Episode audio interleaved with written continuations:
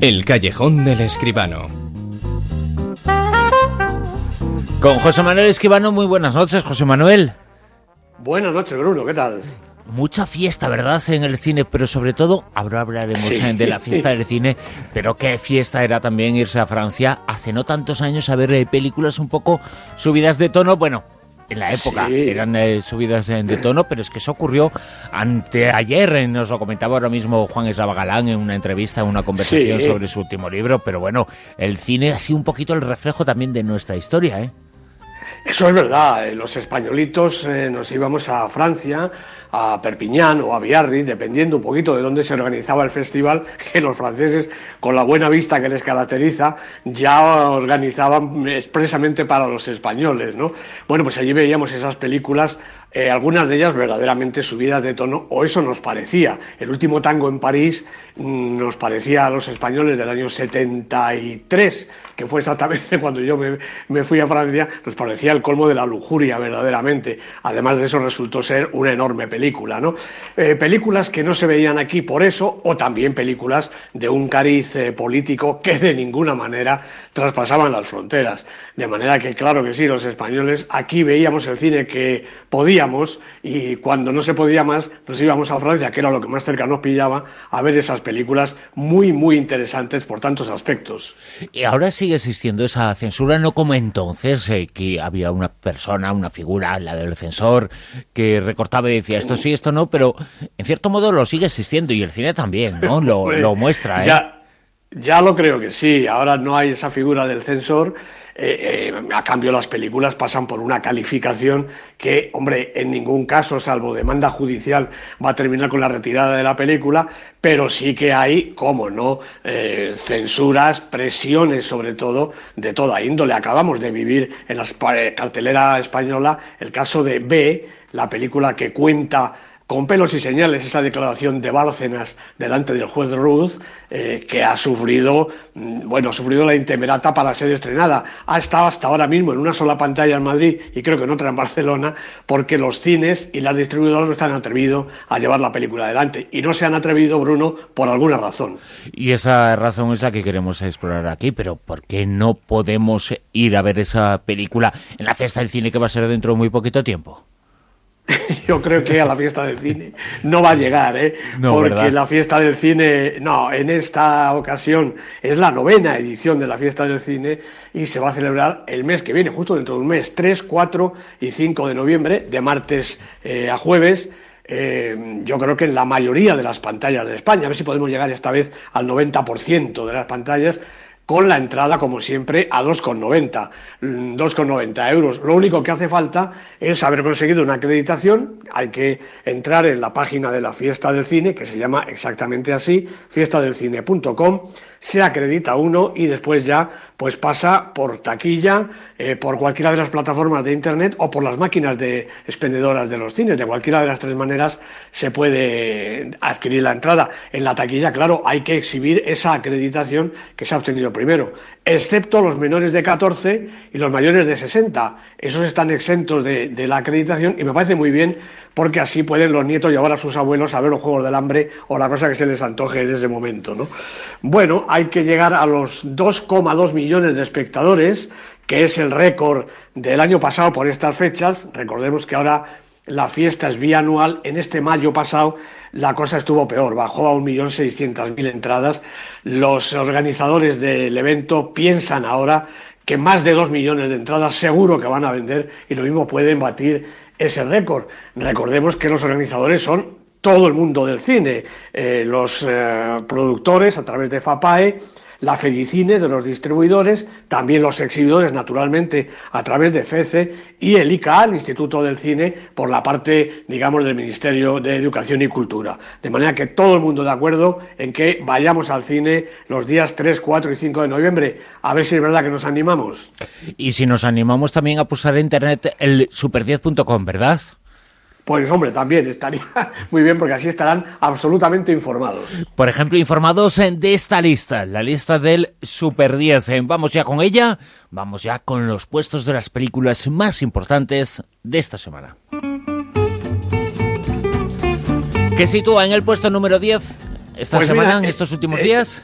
Sí, se ha quedado casi casi en las puertas Loreac, la película de José María Goenaga y John Garaño, que vuelve a las pantallas porque es la película que va a ir a los Oscar a batirse allí el cobre. No ha podido entrar Loreac, pero sí ha entrado Amy, la película de Asif Kapadia, que llevaba un par de semanas fuera del Super 10, estaba en el puesto 14, ha vuelto a recuperar y con esta son ya siete semanas en la lista. En el 9, ¿eh?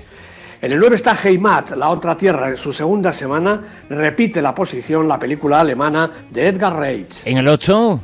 Bueno, bajando dos puestecitos en su segunda semana, se ve que no aguanta. El corredor del laberinto, las pruebas dirigida por Wes Ball, película para la juventud. En el 7, ¿eh?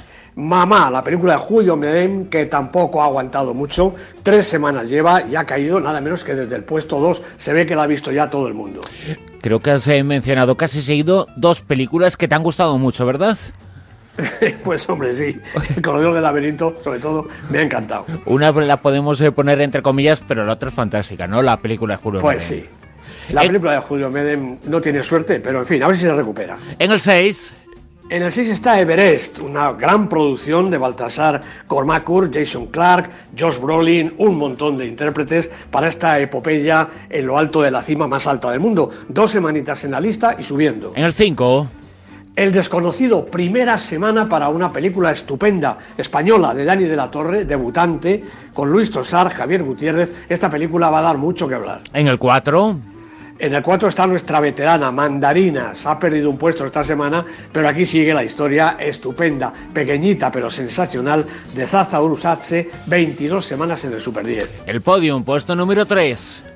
En el 3 está Una segunda madre, la película brasileña de Ana Moulaert. Ha ganado el puesto que ha perdido Mandarinas. Aquí están estas dos siempre peleando. 13 semanas en la lista. En el 2. Bueno, pues tenemos que decir que se nos ha caído de lo más alto ya del revés la película de Pete Docter y Ronaldo del Carmen, 11 semanas en la lista, una película de animación estupenda. Y en el puesto número uno, en lo más alto por primera vez en esta Pues sí. última temporada, ¿cuál Por es? primera vez su- subiendo desde fuera de la lista como un cohete, Irrational Man, la película de Woody Allen, película de la semana, por supuesto. Joaquín Phoenix, Emma Stone son sus protagonistas, el público ha ido a verla, la crítica la consagra y el Super 10 también. Número uno para Woody Allen. Woody Allen con Irrational Man, número uno, la película de la semana, como todos los años por esta fecha, novedad en el cine, el séptimo arte se rinde una vez más ante Woody Allen. He oído que Abe Lucas va a dar clase aquí este verano. ¿Ah, sí? Será como una Viagra para el departamento de filosofía. Profesor Lucas, bienvenido a Braylin. Gracias. Es una alegría tenerle aquí. Tu trabajo es muy bueno. Va a hacer que me sonroje. Es muy radical, muy original. O le amas o le odias. Cuando me enteré de que venías, fantaseaba con que nos conoceríamos y ocurriría algo especial. Llevo casi un año sin poder hacerlo. No puedo escribir, no puedo respirar, no recordaba la razón para vivir. Y cuando la recordaba, no me convencía. Se rumorea que tu profesor... Y por eso es un Irrational Man, eh, la nueva película de Woody Allen, fiel a su cita, a su edad. Sí. Cada año, por estas eh, fechas, tenemos una nueva película y esta es tanto más extraordinaria que las anteriores. Pues sí, es la película, pues, pues casi la número 50, si contamos los episodios de películas y tal de Woody Allen, que verdaderamente no para. Irrational Man, como decía Joaquín Phoenix, Emma Stone, Parker y Posey son los protagonistas. Es la historia de este Abe Lucas, el profesor de filosofía, que llega al campus, todo el mundo está muy animado esperándolo, pero él llega, la verdad, que bastante deprimido. No cree en la filosofía, no cree en la vida, no cree en nada y tampoco cree en las mujeres, aunque la verdad es que ellas sí que creen en él. Enseguida se enamoran todas, sobre todo una compañera de- del apartado de ciencias, eh, Rita, y su alumna mejor, la más aplicada y también la más guapa, Jill. Bueno, mm, naturalmente Abe no las hace en ningún caso, todo va de mal en peor, hasta que de repente sucede lo que él llama un acto existencial. La verdad que el acto existencial es una barbaridad que no vamos a contar, pero sí que es cierto que le cambia la vida por completo.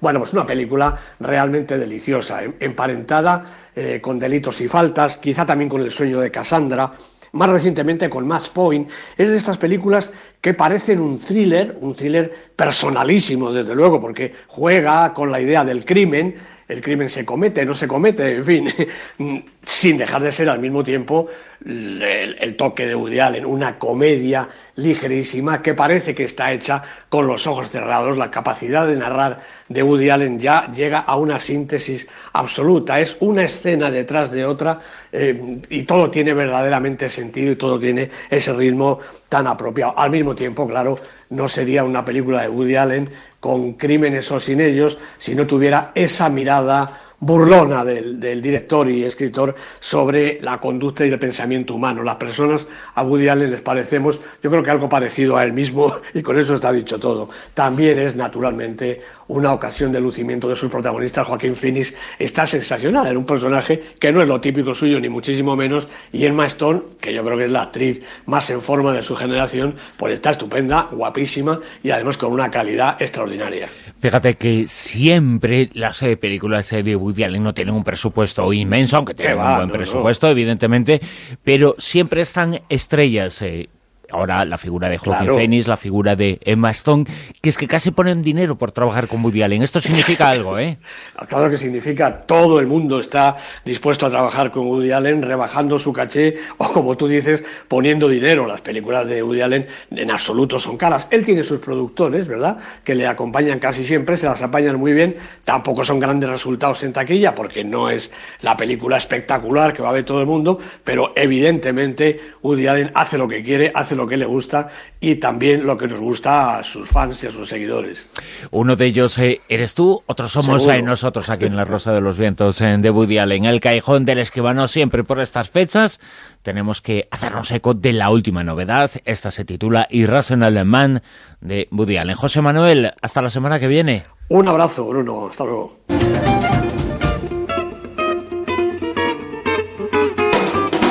En Onda Cero,